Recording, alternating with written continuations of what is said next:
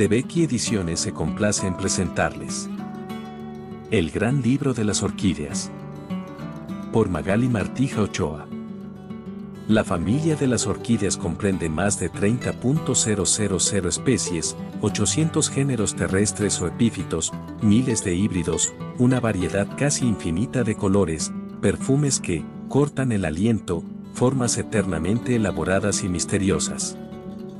¿Qué otra familia de flores, sino la de las orquídeas, ha tenido tantos argumentos para seducir al ser humano? Tantas razones. Y una más que escapa a la razón, la orquídea es una flor absoluta que hace brillar los ojos de todos los que han aprendido a conocerla. Su complejidad incongruente encanta a la imaginación. Colma todo lo que se espera de ella.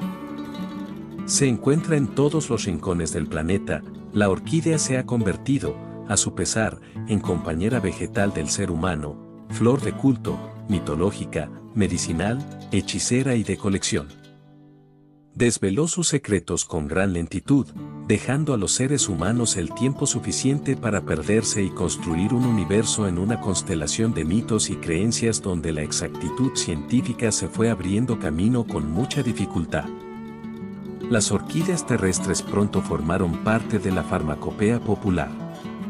En la antigüedad clásica, se prestaba mayor interés al tubérculo de esta planta que a la flor, debido a su gran parecido con los testículos.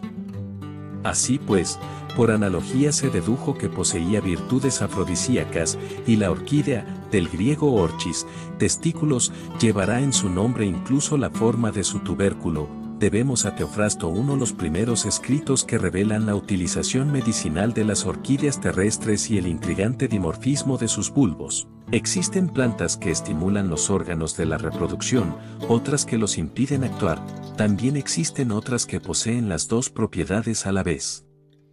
Así es la que se ha llamado orchis. En efecto, tiene dos testículos, uno grande y otro pequeño. El mayor, tomado con leche de cabra, favorece el coito, y el menor lo impide. Sus virtudes terapéuticas serán sucesivamente confirmadas por numerosos autores y médicos. Así, Dioscórides describió minuciosamente en su tratado de materia médica cinco géneros de orquídeas terrestres, ofris, por analogía con la forma de pestaña de la flor, orchis, ya descrito anteriormente por Teofrasto, serapias, Eyeborine y Satirum. Si desea conocer más sobre la historia del El Gran Libro de las Orquídeas, puede encontrar el libro en la presente plataforma.